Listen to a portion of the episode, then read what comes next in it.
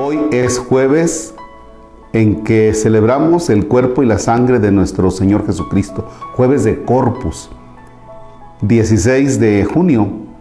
Voy a permitirme hacer la secuencia de este día, mientras contemplas a Jesús Eucaristía y ves saboreando lo que se dice en esta secuencia. En el nombre del Padre, y del Hijo, y del Espíritu Santo. Al Salvador alabemos, que es nuestro pastor y guía. Alabémoslo con himnos y canciones de alegría. Alabémoslo sin límites y con nuestras fuerzas todas, pues tan grande es el Señor que nuestra alabanza es poca.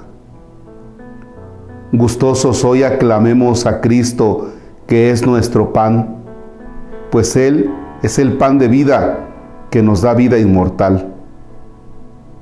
Doce eran los que cenaban y les dio pan a los doce. Doce entonces lo comieron y después todos los hombres. Sea plena la alabanza y llena de alegres cantos, que nuestra alma se desborde en todo un concierto santo. Hoy celebramos con gozo la gloriosa institución de este banquete divino, el banquete del Señor. Esta es la nueva Pascua, Pascua del único Rey, que termina con la alianza tan pesada de la ley. Esto nuevo, siempre nuevo, es la luz de la verdad que sustituye a lo viejo con reciente claridad. En aquella última cena, Cristo hizo la maravilla de dejar a sus amigos el memorial de su vida. Enseñados por la iglesia, consagramos pan y vino que a los hombres nos redime y dan fuerza en el camino. Es un dogma del cristiano que el pan se convierte en carne y lo que antes era vino queda convertido en sangre. Hay cosas que no entendemos, pues no alcanza la razón, mas si las vemos con fe, entrarán al corazón. Bajo símbolos diversos y en diferentes figuras se esconden ciertas verdades maravillosas, profundas.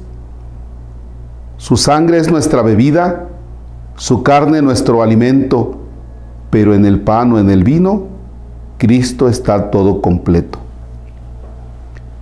Quien lo come no lo rompe, no lo parte ni divide.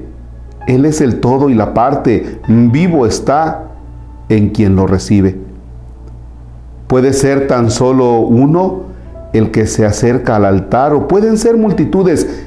Cristo no se acabará. Lo comen buenos y malos con provecho diferente. No es lo mismo tener vida que ser condenado a muerte. A los malos les da muerte y a los buenos les da vida. ¿Qué efecto tan diferente tiene la misma comida? Si lo parten, no te apures. Solo parten lo exterior. En el mínimo fragmento entero late el Señor. Cuando parten lo exterior, solo parten lo que has visto. No es una disminución de la persona de Cristo. El pan que del cielo baja es comida de viajeros. Es un pan para los hijos, no hay que tirarlo a los perros. Isaac, el inocente, es figura de este pan con el cordero de Pascua y el misterio